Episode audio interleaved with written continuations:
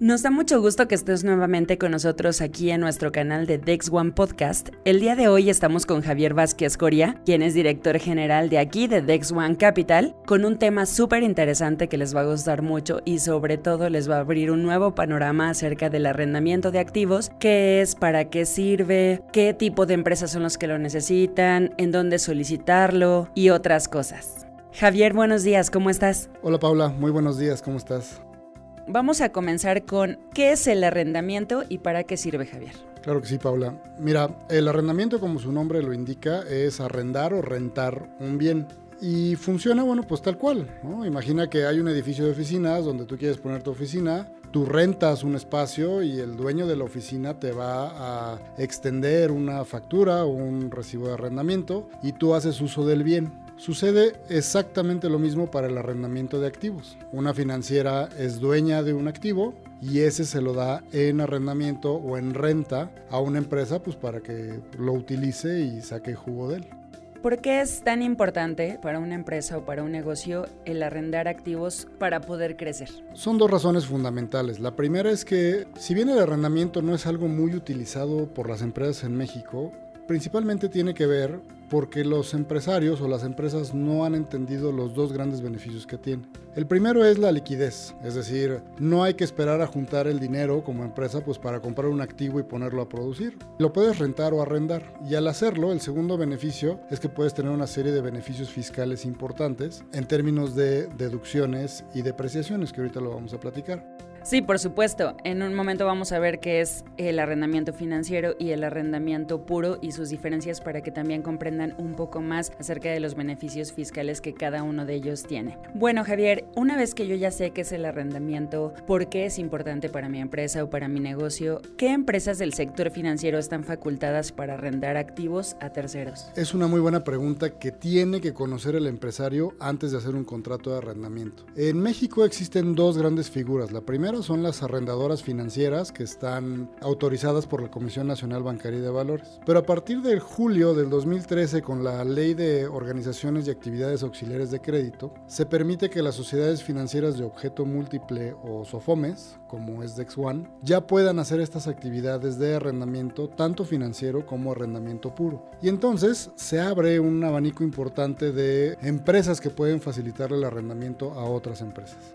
Ahora bien, ¿qué tipos de arrendamiento existen y cuáles son las principales diferencias entre ellos? Muy bien, son dos básicamente. El, como lo decía hace rato, es el arrendamiento financiero y el arrendamiento puro. La principal diferencia entre ellos es el tratamiento contable y por otro lado es qué sucede con el bien o con el activo al final del contrato. Vamos por partes. En el arrendamiento financiero, tú puedes al final del periodo, con un pago extra o con un valor de finiquito, puedes quedarte con el activo, ¿no? Como empresa. Es decir, tú vas a pagar a lo mejor el contrato de arrendamiento dura tres años, tú pagas 36 meses de arrendamiento por un bien y en el mes número 37, pagando un valor de liquidación pequeño, ya te puedes quedar con el bien para tu empresa es el arrendamiento financiero y el tratamiento contable aquí es que en tu balance general tú tienes que reconocer en el activo ese activo que estás arrendando y tienes que reconocer en el pasivo la deuda que estás adquiriendo al arrendarlo. Entonces sucede que tienes que depreciar el activo de acuerdo a la tasa de depreciación que marca el artículo 34 de la ley del impuesto sobre la renta. Por ejemplo, los vehículos se deprecian al 25%, los inmuebles se deprecian al 5%, el equipo de cómputo se deprecia al 33%.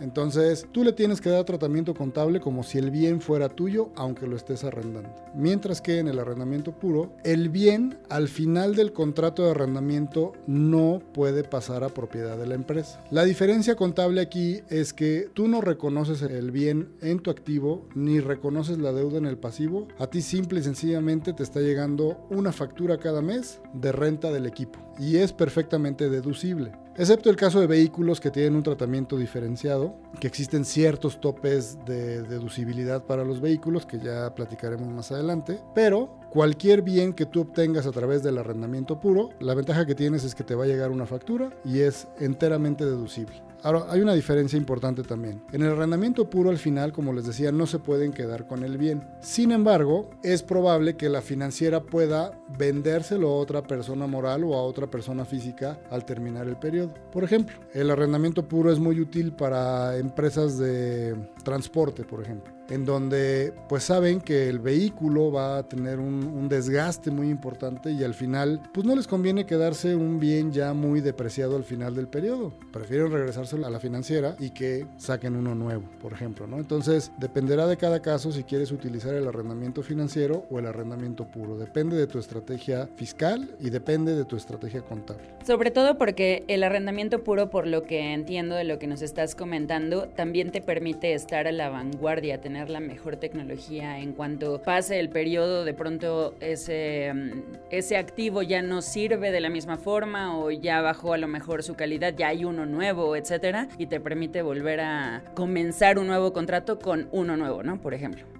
Sí, mira, esto es muy útil, por ejemplo, en el equipo de cómputo. Cuando tú arrendas equipo de cómputo, digo, más allá de que tenga una depreciación fiscal importante, pues hay en obsolescencia rápidamente. Pues si eres una empresa de servicios, por ejemplo, en donde tienes toda tu base de operación en equipo de cómputo, pues no es recomendable que compres el equipo de cómputo, sino que lo arrendes. A lo mejor lo arrendas por 3, 4 años y al final del periodo se lo regresas a la financiera y sacas equipo nuevo y sigues pagando una mensualidad de arrendamiento que es completamente deducible.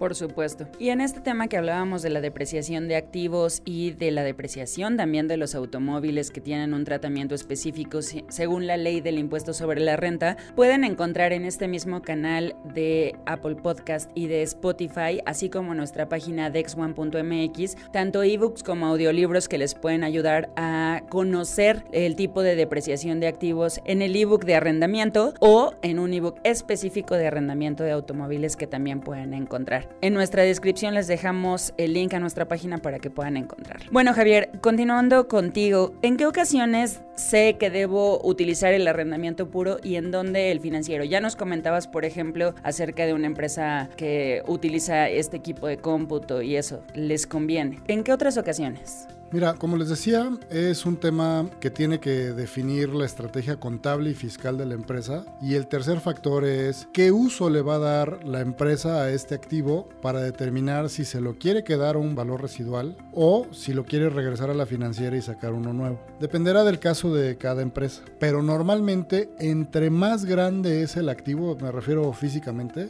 es normal que la empresa se lo acabe quedando. Te voy a dar un ejemplo. Eh, imagínate una maquinaria pesada, un trascabo. Aunque se deprecian a un 20 o 33% anual, la vida útil de esa máquina es mucho mayor. Entonces ahí le conviene tener un arrendamiento financiero a la empresa para que, pues para quedarse con el activo porque va a durar muchísimos años más después de que acabe el contrato de arrendamiento. Y como te decía, pues no sucede lo mismo en el caso de los automóviles, ¿no? Imagínate una empresa de distribución de producto o de supervisión que tiene que meterle muchísimos kilómetros al vehículo para supervisar o trasladar mercancías, etcétera, y que la vida útil del vehículo pues va a la par del contrato, ¿no? Entonces ahí te conviene un arrendamiento puro, ¿por qué? Porque pues no te quieres quedar con el vehículo al final del o no te conviene quedarte con el vehículo al final del contrato. Depende de cada caso de cada empresa y de sus necesidades contables, fiscales y operación.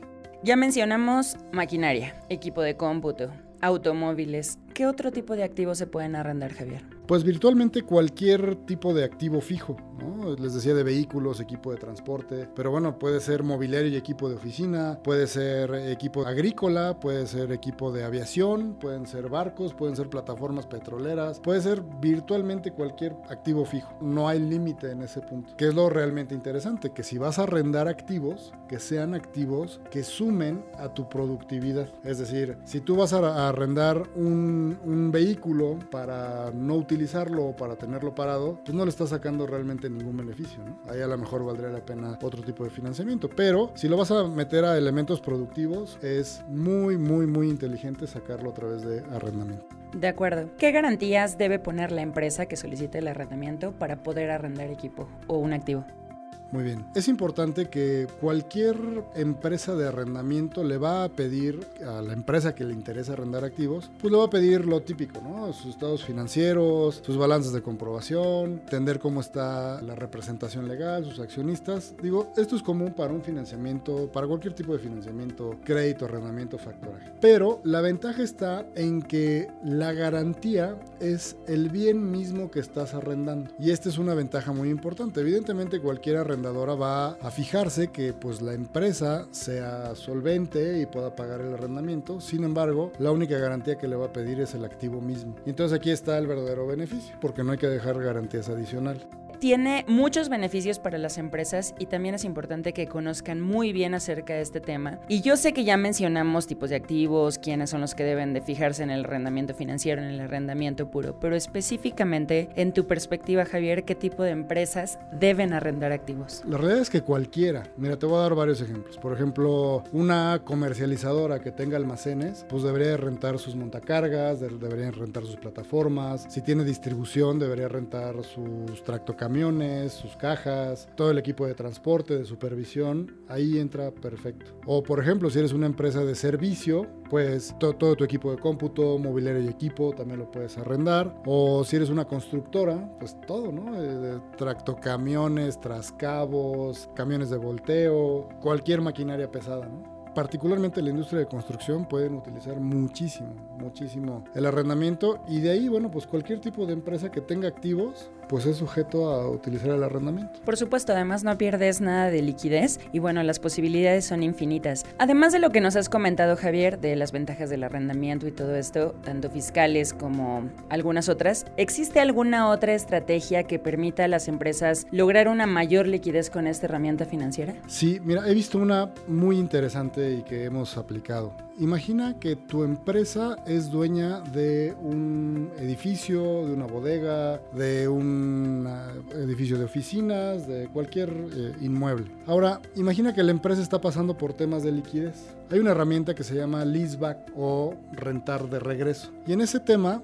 llega la financiera, te compra el bien inmueble, te haces de liquidez porque la financiera te lo está pagando y después te lo renta o te lo arrenda. Y entonces ya es deducible todo el arrendamiento del edificio que tú le vendiste a la financiera. Y si lo sacas por arrendamiento financiero, por ejemplo, pues al final puedes recuperar otra vez el inmueble. Y entonces fue un esquema pues para hacerte de liquidez con tu propia propiedad y encima hiciste el pago de la mensualidad deducible entonces, digo, normalmente se utilizan inmuebles, pero pues, puede suceder con maquinaria pesada, puede pues, suceder con embarcaciones, puede suceder con, suceder con activos que tienen un valor muy alto. Y entonces, pues la empresa que en algún momento ya compró o ya acabó de pagar un bien, pues puede meterlo en esta herramienta de leaseback y hacerse de liquidez. Como ya escucharon, esta herramienta tiene amplios beneficios, además acelera tu crecimiento, no es lo mismo que te tardes años en juntar a lo mejor cierta cantidad de dinero para hacerte de algún activo, lo logras comprar, pierdes liquidez y posteriormente, bueno, se deprecia o queda caduco, por ejemplo. Y con el arrendamiento, bueno, tienes beneficios de eh, mantenerte a la vanguardia, entre otros. A pesar de ello, según la Consulta Nacional de Financiamiento a las empresas de la Comisión Nacional Bancaria y de Valores, Javier, solo el 7% de las empresas utilizan el arrendamiento en México. Es poco entendible ese tema, pero